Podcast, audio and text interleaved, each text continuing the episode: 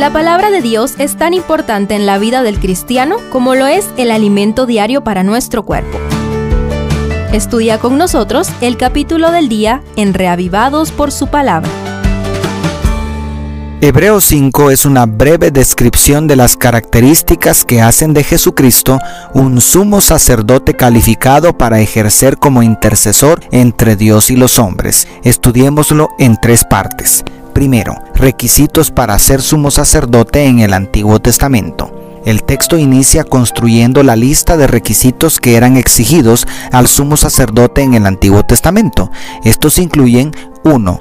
Hombre. Debía ser escogido entre los hombres para poder representar a su pueblo ante Dios y ofrecer dones y sacrificios por los pecados. Según el verso 1 de la nueva versión internacional.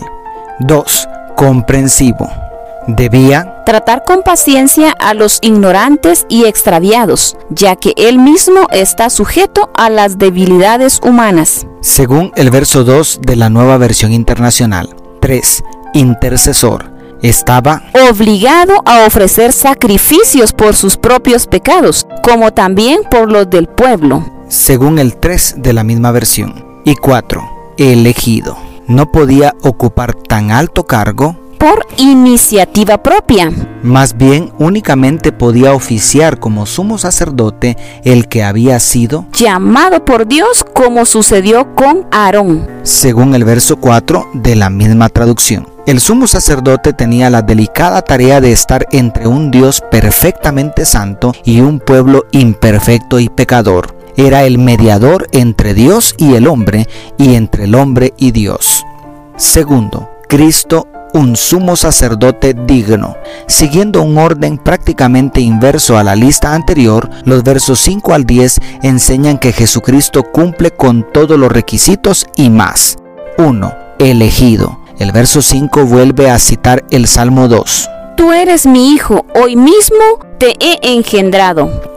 En su contexto original, estas palabras son la solemne declaración hecha en el ungimiento de un rey.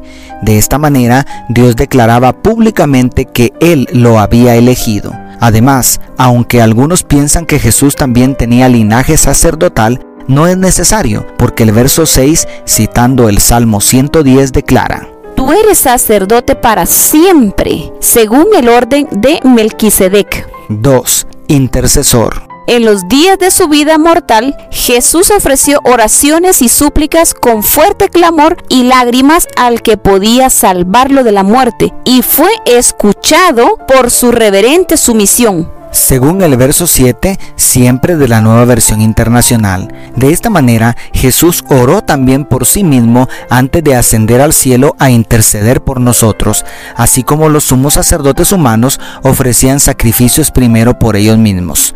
3. Comprensivo. Los versos 8 y 9 demuestran que, siendo el Hijo de Dios, se sometió al sufrimiento para aprender obediencia y así ser perfecto, autor de salvación eterna para todos los que le obedecen. Ningún sacerdote humano podría comprendernos mejor que él. Y 4. Hombre. Todo lo anterior implícitamente nos recuerda la plena humanidad de Jesús concluyendo con el verso 10. Dios lo nombró sumo sacerdote según el orden de Melquisedec. En otras palabras, las credenciales de Jesús como sumo sacerdote son superiores aún a las que tenía Aarón. Nuestro sumo sacerdote es el puente perfecto entre Dios y el hombre. Y tercero, inmadurez de los creyentes hebreos. Por último, el verso 11 inicia otra sección diciendo con total franqueza, nos gustaría decir mucho más sobre este tema, pero es difícil de explicar, sobre todo porque ustedes son torpes espiritualmente y tal parece que no escuchan. Como dice la nueva traducción viviente, y los versos 12 al 14 reclaman al pueblo cristiano de origen hebreo la falta de madurez espiritual. Después de 30 años de haber recibido el Evangelio de Cristo, todavía parecían niños pidiendo la leche espiritual de las enseñanzas más sencillas,